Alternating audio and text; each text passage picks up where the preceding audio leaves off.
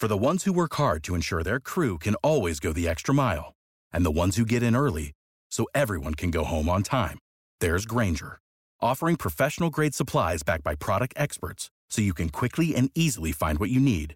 Plus, you can count on access to a committed team ready to go the extra mile for you.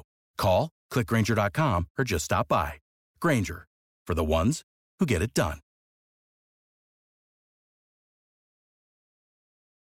Wenn du mich und meine Arbeit unterstützen möchtest, dann gib doch deine Stimme für meinen Podcast beim Deutschen Podcastpreis 2023 noch bis zum 28.05. für mich ab. Den Link dazu findest du in meiner Podcast-Beschreibung auf meinen Social-Media-Profilen auf YouTube, TikTok und Instagram oder unter www.deutscher-podcastpreis.de in der Kategorie Wissen unter E für Elektrotechnik Podcast. Und jetzt weiterhin viel Spaß mit der Podcast-Folge. Wenn du mich und meine Arbeit unterstützen möchtest, dann gib doch deine Stimme für meinen Podcast beim Deutschen Podcastpreis 2023 noch bis zum 28.05. für mich ab. Den Link dazu findest du in meiner Podcast-Beschreibung auf meinen Social-Media-Profilen auf YouTube, TikTok und Instagram oder unter www.deutscher-podcastpreis.de in der Kategorie Wissen unter E für Elektrotechnik Podcast. Und jetzt weiterhin viel Spaß mit der Podcast-Folge.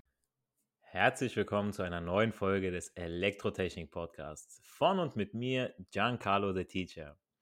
In der heutigen Podcast-Folge, wie in der letzten Folge schon angeteasert, spreche ich mit euch über die wichtigsten oder gebräuchlichsten Arten der Spannungserzeugung. Denn ich finde es ganz wichtig zu wissen, ähm, wo wir beziehungsweise unser tägliches Arbeitsmaterial, wenn man so will, also die, die Essenz unserer Arbeit überhaupt herkommt. Und jeder von euch kennt es bestimmt. Ich greife mal schon mal vor, ja, oder mit einem Beispiel möchte ich mal einsteigen. Ihr greift an einen metallischen Griff sei es am Auto oder an Türen, und ihr bekommt eine gewischt. Der Funke ist übergesprungen, wie man so schön sagt. Ihr habt also irgendwie unterwegs eine Spannung erzeugt.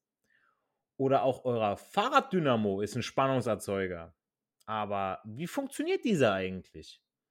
Oder ihr reibt einen Luftballon an euren Kopf, am besten mit Haaren, denn dieser Effekt ist äh, größer, dann mit Haaren also Entschuldigung an alle ohne Haare jetzt, die hier zuhören, aber ihr dürft weiter gerne mithören. und äh, danach stehen euch die Haare zu Berge, wie man so schön sagt. Beziehungsweise ihr könnt eure Haare der Oberfläche des Ballons folgen lassen. Das sieht man natürlich bei langen Haaren, ohne Gel, ohne Haarspray und so weiter natürlich besser. Ihr könntet dann auch mit eurem Finger euren Nebenmann eins auswischen. Also ihr habt den Ballon an euren Kopf gerieben und dann mit dem Finger geht ihr an jemanden ran und dann kriegt ihr eine gewischt. Ja, hat Bart Simpson mal in einer Simpsons-Folge gemacht. Aber wie funktioniert das eigentlich? Ähm, steigen wir nochmal vorne ein. Wir wissen ja, dass wir Ladungen trennen müssen, also Elektronen, negative Leitungsteilchen, von den Protonen, den positiven Ladungsträgern, um eine Spannung zu erzeugen. Dafür ist Arbeit vonnöten. Also wenn ich eine doppelt so hohe Spannung haben möchte, muss ich auch eine doppelt so große Trennungsarbeit in Watt, ihr erinnert euch, aufbringen. Trennungsarbeit und Ladung steigen im gleichen Verhältnis, sind also proportional, ja, wie beim Ohmschen Gesetz. Spannung ist proportional zum Strom, Strom ist antiproportional zum Widerstand, nochmal so zur Wiederholung.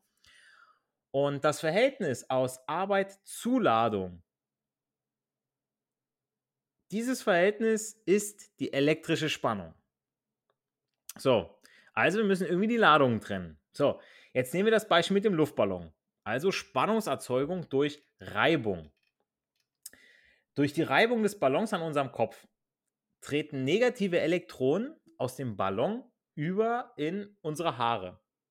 Somit sind unsere Haare voller Elektronen. Wir haben also einen Elektronenüberschuss was einer negativen Ladung entspricht. Also wir sind dann in dem Fall dann mal negativer als sonst. Und der Ballon hat dementsprechend einen Elektronenmangel, weil er ja die ganzen Elektronen abgegeben hat. Bleiben nur noch die Protonen übrig, also positive Ladung. Das Ganze möchte sich ja ausgleichen, wie wir wissen, weshalb die Elektronen versuchen, wieder zu den Protonen zu gelangen. Heißt, wenn wir jetzt mit dem Ballon wieder näher rangehen, werden die Haare angezogen. Das heißt, wir wissen ja mit der, mit der, mit der Entfernung, ja, dann auf einmal funktioniert es, dann ist die Spannung groß genug. Hoch genug. So. Und ähm, das Solche Spannungen werden auch als statische Aufladung bezeichnet und treten auch bei anderen Isolierstoffen auf. Die statische Ladung ist in den meisten Fällen unerwünscht und wird technisch kaum genutzt. Ja. Ähm, was aber noch ganz wichtig an diesem unerwünschten Effekt ist, und es ist gut, das zu wissen, dass er unter, unter, unter Umständen Schäden an elektrischen Bauteilen anrichten kann. Ich rede jetzt hier nicht von äh, einer Glühlampe. Ja, ich rede jetzt hier von Pro äh, Produktionszahlen für Platinen zum Beispiel, Steuerungsplatinen oder auch äh, Mainboards für Computer und so weiter, müssen die Mitarbeiter speziell geerdete Schuhe, also spezielle Sicherheitsschuhe, beziehungsweise Erdungsbänder in den Schuhen tragen, beziehungsweise wenn ihr Besucher seid, dann könnt ihr durch so eine Halle mal durchgucken, bekommt ihr diese Erdungsbänder von den Mitarbeitern, in der Regel, wenn sie aufpassen. Die legt ihr dann eure Straßenschuhe ein, damit ihr geerdet seid, damit das damit es keinen Potenzialunterschied gibt. Das heißt, ihr könnt zwar über einen Teppich laufen, aber ihr ladet euch nicht auf. Das entlädt sich direkt dann wieder. Ähm, wie gesagt, damit ihr euch nicht elektrostatisch aufladet, sodass nicht der Funke möglicherweise überspringen kann und die Platinen bzw. die Bauteile beschädigt. Das ist ja unerwünscht, will man nicht haben.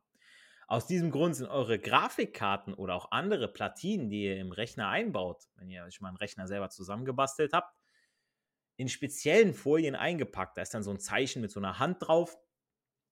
Damit wird sichergestellt, dass hier nichts unerwünscht aufgeladen ist oder sich auf, auflädt. Ja, oder beziehungsweise wenn ich die, die Packung anfasse, dass ich die Platine schon nicht beim Auspacken beschädige. Das wäre ja blöd. Ich bestelle das Ganze, krieg's nach Hause, aufgemacht, kaputt. Toll. Okay, also Spannungserzeugung durch Reibung. Dann kommen wir zur nächsten Art der Spannungserzeugung durch Induktion. Ihr kennt bestimmt den Begriff von den Herdplatten, beziehungsweise den passenden Töpfen dazu, der Induktionsherd. Die nutzen genau diesen Effekt durch Spannungserzeugung durch Induktion. Also wird ein Dauermagnet an eine, in eine Drahtspule hin und her bewegt. Ja, rein, raus, rein, raus. Man kennt es vielleicht aus dem Physikunterricht noch. Entsteht in der Spule eine Spannung, die sich zeitlich ändert. Wechselspannung. Da war das Messgerät, dieses analoge Messgerät, dieses Zeigermessgerät. Und das ging immer von links nach rechts, von links nach rechts. Das ist eine Wechselspannung, keine Gleichspannung. Wie ihr hoffentlich wisst, hat jeder Dauermagnet, jeder Dauermagnet einen Nord- und einen Südpol. Ihr zerlegt den am Südpol beispielsweise, ja, also ne, sind ja dann immer farblich gerne getrennt in der Schule. Habt ihr trotzdem wieder einen Nord- und einen Südpol. Und den bewegt ihr ja in der Spule hin und her. Nord, Süd, Nord, Süd. So, deshalb entsteht ja auch eine Wechselspannung, weil die Spannung durch die unterschiedlichen Pole ja immer wieder entgegengesetzt geändert wird. Bei diesem Vorgang spricht man eben von Induktion. Also durch magnetische Energie werden elektrische Ladungen getrennt. Auch hier wieder, wie bei der Reibung, ich musste wieder was arbeiten und hier auch, ich muss auch wieder was arbeiten, elektrische Arbeit, um Ladungen zu trennen. Wie ich am Anfang gesagt hatte, das Verhältnis von elektrischer Arbeit zur Ladung ist die Spannung. Okay, ähm, diese Art der Spannungserzeugung, also die Induktion, wie gesagt, bei den Induktionsherden, bei Generatoren, bei Lichtmaschinen von Autos, Fahrraddynamos, da wird es überall verwendet. Die dritte Art der Spannungserzeugung ist, die, ist der chemische Vorgang. Äh, wenn man zwei unterschiedliche Metallplatten, nimmt man zum Beispiel Kupfer und Zink, ja, in eine leitende Flüssigkeit taucht, zum Beispiel eine Kochsalzlösung, dann misst man zwischen den Metallplatten eine Spannung. Ihr wisst ja, dass reines Wasser, also wirklich reines Wasser, zum Beispiel destilliertes Wasser, da ist nichts drin, wirklich nichts, den Strom auch nicht leitet. Aber durch Zuführen von Kochsalz wird aus der reinen Flüssigkeit ein Elektrolyt. Die Metallplatten gehen mit dem Elektrolyt eine chemische Verbindung ein. Und es werden Ionen gelöst von den Platten. Durch diesen chemischen Vorgang werden elektrische Ladungen voneinander getrennt und es entsteht zwischen den Metallplatten eine Spannung. Diese Spannungserzeuger werden galvanische Elemente genannt und finden in Batterien Verwendung. Ja, normale Haushaltsbatterie, Doppel-A, 3A, die D-Batterien, ja, womit äh, tonnenweise Ghetto-Blaster Ghetto -Blaster gefüllt wurden. Die vierte Art der Spannungserzeugung ist die Wärme. Das ist das sogenannte Thermoelement. Ähm, nur mal ganz kurz an dieser Stelle, ja. Ihr hört in dieser Folge einige Fachbegriffe, galvanisches Element, Elektrolyt, Thermoelement, auf die ich bewusst nicht eingehe, um den Rahmen der Folge nicht zu sprengen. Aber ihr könnt diese Begriffe gern mal googeln, beziehungsweise in euren Fachbüchern mal nachschauen. Ein galvanisches Element sollte sowieso jeder Elektroniker bei sich im Tabellenbuch mal markieren. Auch was ein Elektrolyt ist, muss einfach gewusst sein. Ähm, ist aber echt kein Hexenwerk. Also auch für den Otto-Normalverbraucher, googles mal, ist echt leicht zu verstehen. Da gibt es tolle Animationen zu, beziehungsweise schöne Erklärungen zu. Galvanisches Element, Galvani, auch wieder ein Italiener. Ja, wichtig. Okay, also bleiben wir bei der Wärme. Werden zwei verschiedene Metalle an einem Ende zum Beispiel miteinander verdrillt. Ja, ich nehme jetzt zum Beispiel Kupferdraht und ein bisschen Konstantandraht und halte ein Feuerzeug drunter entsteht eine geringe Spannung. Die Spannung nimmt mit steigender Temperatur zu. Klar, beim Feuerzeug oder wenn ich eine Kerze drunter halte, die kann ja nicht heißer werden. Da müsste ich halt schon was anderes machen, ja. Oder ich mache das Ganze ähm, in so einem geringen Bereich, dass ich sage, okay, ich habe irgendwo was wie, wie einen Backofen und da lasse ich die Temperatur dann langsam steigen durch mehr Strom, Stromfluss, mehr Spannung dementsprechend, ja. Ähm, diese Tem Thermoelemente bezeichnet man auch als Temperaturfühler oder werden in Temperaturfühlern zur Temperaturmessung eingesetzt. So ist es korrekterweise. Wir wollen uns ja fachlich hier ausdrücken. Und äh, das Ganze findet dann zum Beispiel Anwendung in einer Sauna oder in medizinischen Geräten, damit diese zum Beispiel nicht überhitzen. Das heißt, entweder schaltet mein Thermoelement etwas bei einer gewissen Temperaturhöhe er sagt, okay, alles klar, jetzt muss ich hier abschalten, bevor es zu heiß wird. Motorüberwachung zum Beispiel auch. Dann seht ihr die Anzeige vorne im Auto. Ja, Motortemperatur heiß. Heizung und Klimaanlagen. Entweder, wie gesagt, zur rein optischen Anzeige, wie viel Grad Celsius gerade da sind. Oder eben zum Ab- oder Anschalten bei gewissen Grenzwerten. Wird natürlich noch eine Elektronik dahinter gepackt. Ihr seht schon, ihr habt mit einigen dieser Spannungserzeuger schon gearbeitet, beziehungsweise hattet das schon in der Hand, ohne es zu wissen. Deshalb, Leute, lernt Elektroniker. Bester Beruf, dann könnt ihr alles. Und schlechter Elektriker gibt immer noch einen guten Schlosser. Okay, weiter im Text. Spannungserzeugung durch Licht. Ihr kennt es von PV-Anlagen, Photovoltaik. Oder aber Fotoelemente als Belichtungsmesser sogenannte Dämmerungsschalter benutzen Fotoelemente beziehungsweise Foto, äh, Fotosensoren. Bei einem gewissen Lichteinfall schaltet ne, der Fotosensor. Wird bei der Spannungserzeugung durch Licht, da werden Halbleiterwerkstoffe verwendet. Also sowas wie Selen. Halbleiterwerkstoff, muss ich jetzt nochmal ganz kurz darauf eingehen. Es gibt ja Leiter, nicht die Leiter zum Hochklettern, sondern Leiter die leiten Kupfer, Gold, Silber, Alu und so weiter. Es gibt Nichtleiter, Kunststoff, also Plastik, PVC, Keramik, Stein, Kohle und so weiter. Also alles, was nicht leitet, Gummi. Und es gibt Halbleiter, deren Leitwert genau zwischen denen von den Leitern, also von Kupfer und Gold, die haben einen gewissen Leitwert. Und Nichtleitern, die haben auch einen gewissen Leitwert. Ähm, genau dazwischen liegen die Halbleiter. Zum Beispiel eben Selen, Silizium. Kennt man aus dem Chemieunterricht vom Periodensystem, ja, wenn man es nicht unbedingt in der Hand hatte. Und ähm, diese, diese Eigenschaft, dass die nur so halbleiten, das nutzt man. Das nimmt, hat man sich zunutze gemacht. Und jetzt zum Beispiel bei Selen, ja, also durch Lichteinfall auf das Selen erfolgt im Inneren vom Selen selbst eine Ladungstrennung. Ja, durch Lichteinfall werden Ladungen getrennt. Also unsere Arbeit ist im Prinzip der Lichteinfall. Äh, dabei erzeugt, wird Spannung erzeugt im Millivolt-Bereich und steigt bei größer werdender Einstrahlung. Das nennt man dann den Lichtstrom. Photovoltaik, ihr wisst es alle, Ja, Leute, da freuen sich die Leute, ah, super, ich habe hab einen schönen, guten äh, ähm, äh, Leistungsfaktor heute, ja, weil hoher Lichtstrom, ja, ähm, deswegen wird auch viel, viel Spannung erzeugt, wunderbar. Ja, ähm, die PV-Anlage lohnt sich. Ich verdiene heute Geld. Ich hole sie wieder raus, damit ich in zehn Jahren bloß mache, endlich. Ja, wenn sie so lange hält, natürlich. Und wie gesagt, das ist die Sache mit dem Lichtstrom. Und dann haben wir noch Spannungserzeugung durch Druck. Das kennt man aus Quarzkristallen. Ihr kennt wahrscheinlich Quarzuhren oder Quarzsand. Ähm, hier rede ich aber von dem Quarzkristall.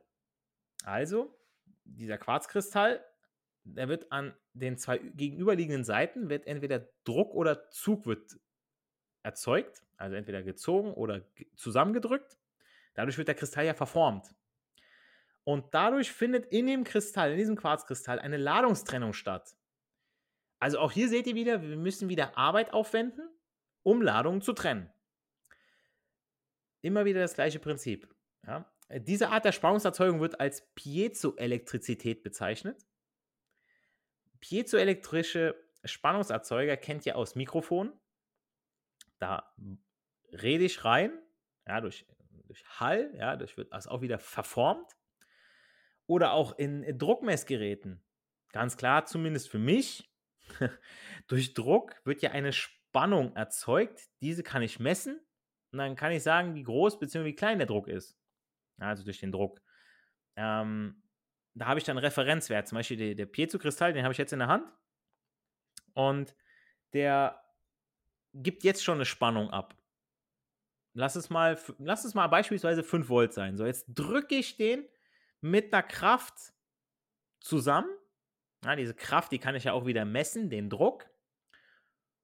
Und dann kann ich sagen, okay, bei so und so viel Druck habe ich so und so eine Spannung. Und dann kann ich quasi eine, eine, ein Diagramm daraus erstellen. Ja, man kennt das aus den Datenblättern. Für Elektroniker ganz wichtig, dass ihr Datenblätter lesen könnt, dass ihr ähm, Kennlinien lesen könnt. Und dann könnt ihr ablesen, okay, bei so und so viel Druck, ja, da ist jetzt ein Druck von so und so viel Bar drauf. Das und das ist die Spannung, die erzeugt wird.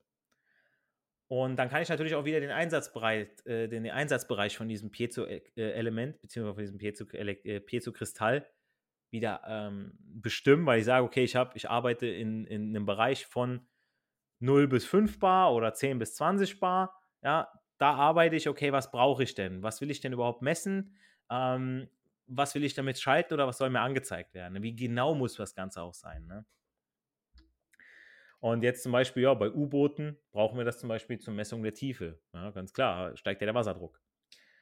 Und zu guter Letzt haben wir noch den Hall-Effekt. Den könnt ihr gern googeln, ist ganz interessant, wird zur Messung von Magnetfeldern genutzt. Aber wie eingangs erwähnt, wollte ich in dieser Podcast-Folge nur auf die wichtigsten bzw. gebräuchlichsten, üblichen, verdächtigen Spannungserzeuger eingehen, um das Ganze nicht zu sprengen. Nochmal zusammengefasst. Spannung erzeugt ihr durch Reibung, Luftballon oder ihr geht über einen Teppich, Induktion, Fahrraddynamo, Lichtmaschine, Induktionsherd, chemische Vorgänge, zwei unterschiedliche Metallplatten in der Kochsalzlösung, galvanisches Element, Batterie, Wärme, Thermoelement, Motor, Motorüberwachung, ja, Heizung, Klima und so weiter, Licht, Fotoelement, Druck, Piezokristall, Mikrofone, U-Boote und den Hall-Effekt. Das sind so unsere Spannungserzeuger. Und was sie alle gleich haben, klar, es muss eine Arbeit aufgewendet werden, um Ladungen zu trennen. Und das ist mein Schlusswort für diese Podcast-Folge. Ich denke, jetzt könnt ihr alle mal ein bisschen mehr damit anfangen, ne? wie Spannung erzeugt wird, was das mit den Ladungen auf sich hat, mit der Trennung, mit der Arbeit, ja, dass ihr diese Begrifflichkeiten besser einordnen könnt. Und dann bleibt mir eigentlich nur noch zu sagen, zum Abschluss dieser Folge, ja, nicht für die Schule, sondern für das Leben lernen wir. Wir hören uns in der nächsten Podcast-Folge. Ich wünsche euch ein schönes Wochenende und eine gute Woche. Macht's gut, euer Giancarlo the Teacher. For the ones who work hard to ensure their crew can always go the extra mile, and the ones who get in early so everyone can go home on time. There's Granger, offering professional grade supplies backed by product experts so you can quickly and easily find what you need. Plus, you can count on access to a committed team ready to go the extra mile for you. Call, clickgranger.com, or just stop by. Granger, for the ones who get it done.